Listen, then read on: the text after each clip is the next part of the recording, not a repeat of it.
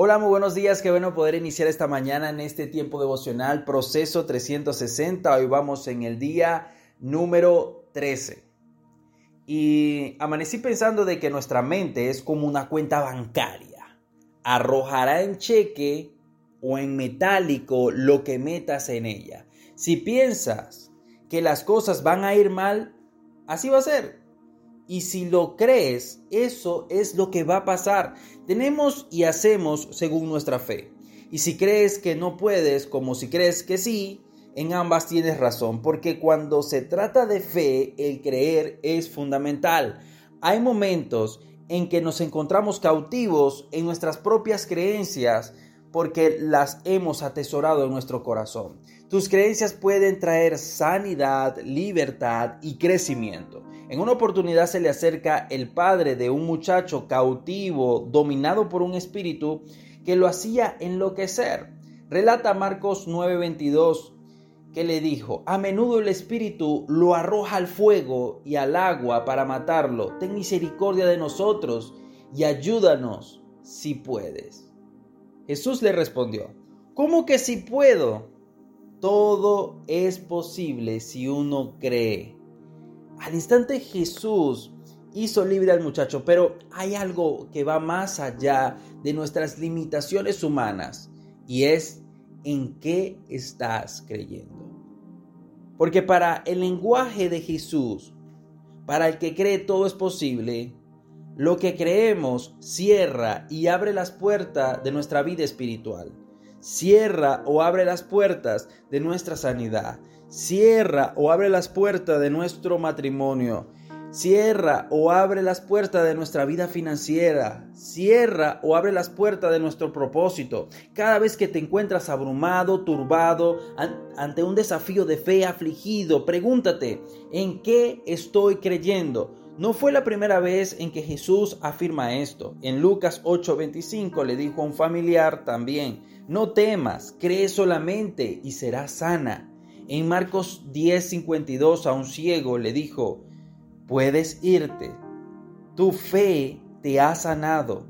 Al momento recobró la vista y empezó a seguir a Jesús por todo el camino. En Juan 11:40 dice, le dijo a Marta, ¿no te dije que si crees verás la gloria de Dios? Y fue y resucitó a Lázaro. Segundos antes le había dicho a la misma Marta, todo el que vive en mí y cree en mí, no morirá jamás. ¿Lo crees, Marta? Y ella le dijo, sí lo creo. La fe es el lenguaje que mueve la mano sobrenatural de Dios. No es el llanto, no es el sacrificio, no es la disciplina o la determinación, aunque ella te pueda traer beneficios a ti. La fe es el poder que mueve la mano de Dios. A ver, ¿te conviene creer en un Dios poco sobrenatural? Claro que no, entonces cree. Si crees, verás la gloria de Dios. Pase lo que pase, no pierdas la fe, porque tu fe determina lo que pasará en tu vida. Abraham no tenía grandes milagros, no resucitó a nadie, no sanó enfermos, no abrió el mar en dos, pero Abraham se le contó como amigo de Dios, como el padre de la fe.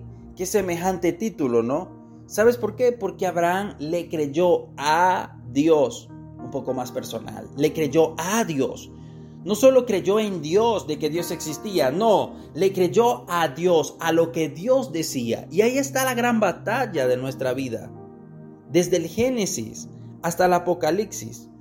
La batalla es si le creemos a Dios. La serpiente le hizo creer otra cosa a Eva, a lo que Dios había dicho. La peor batalla que puedes tener es empezar a dudar de lo que Dios te dijo de lo que Dios ya te confirmó en tu corazón. La fe se toma de eso, de creer en algo que ya Dios te dijo.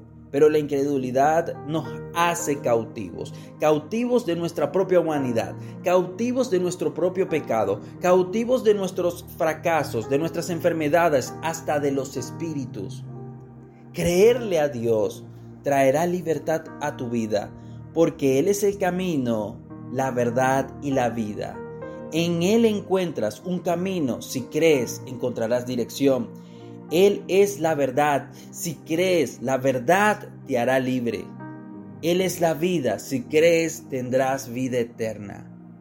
Ante lo que vives, ¿qué estás creyendo? ¿Estás creyendo? ¿Estás creyéndole a Dios? Reflexiona en esto. Los grandes en Jesús no son grandes por sus obras, sino por la calidad de su fe. Feliz día, te doy un gran abrazo y espero que este mensaje haya tocado tu corazón el día de hoy. Nos vemos mañana con el día número 14.